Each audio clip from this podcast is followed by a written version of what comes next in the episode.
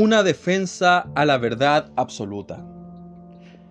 En el capítulo 18 del libro de Juan, Jesús es llevado delante de Poncio Pilatos, quien para ese entonces era gobernador romano. Lo llevaron para que éste sentenciara su muerte. En medio de los gritos de sedición del pueblo y entre acusaciones hay una conversación entre el gobernador y Jesucristo. Es asombroso cómo Cristo responde ante cada una de las preguntas, pero quiero enfocar su atención en lo siguiente.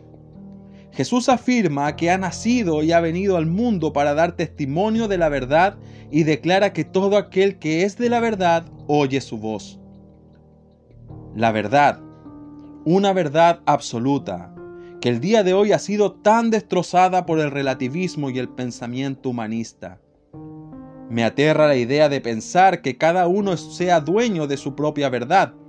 Creo que esa idea viene directamente del infierno porque pone a cada ser humano como un pequeño Dios que dicta lo que es correcto o lo que es incorrecto, pero sin un parámetro que marque los límites. Al declarar que cada ser humano es dueño de su verdad, se pierde la capacidad de juicio y entramos en terrenos realmente inestables. Un ladrón podría responder frente a la corte que su verdad es vivir sustrayendo lo ajeno. ¿Y quién podría decirle lo contrario? Si esa es su verdad, ¿dónde está el parámetro que dicte lo contrario?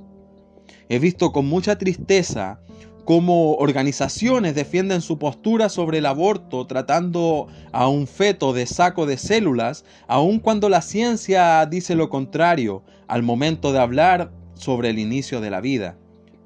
Pero si la verdad es relativa, ¿cómo determinar lo que es real? Si esa es la verdad de aquellas organizaciones, ¿qué hechos pueden mostrar su error si los hechos ya no cuentan como tal? Podríamos llevar estas mismas ideas a lo moral de la sociedad. Si la verdad absoluta no existe, está todo permitido, porque ¿quién puede decir lo contrario si yo soy dueño de mi propia verdad? Pilatos hizo la pregunta, ¿Qué es la verdad? Bíblicamente tenemos respuestas. La palabra de Dios es la verdad y esa verdad nos santifica o nos guarda. Juan capítulo 17 versículo 17. La verdad es la esencia de la palabra de Dios, por lo que sus juicios son siempre justos. Salmos capítulo 119 versículo 160. La ley de Dios es la verdad Salmos capítulo 119, versículo 142.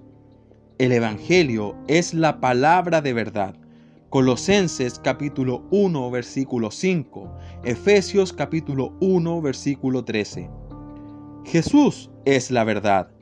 Juan capítulo 14, versículo 6. Estas solo son algunas de las aclaraciones bíblicas acerca de la verdad.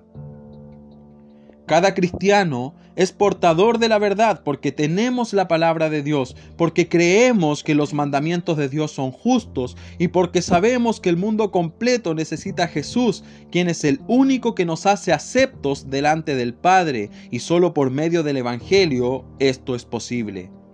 Somos parte de esta verdad y debemos defenderla contra cualquier intento de eliminarla. El mundo necesita saber que solo hay una verdad y esa verdad nos hace libres de los engaños de este sistema mundial.